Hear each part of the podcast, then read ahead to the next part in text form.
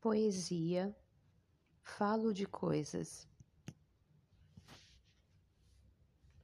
Outubro de 2008. A distância existe, persiste, insiste em ser esse meu querer. Falo de asas, de pensamentos, mil vozes na cabeça, loucura no ar. Penso que falo que sou falo, mas não me calo.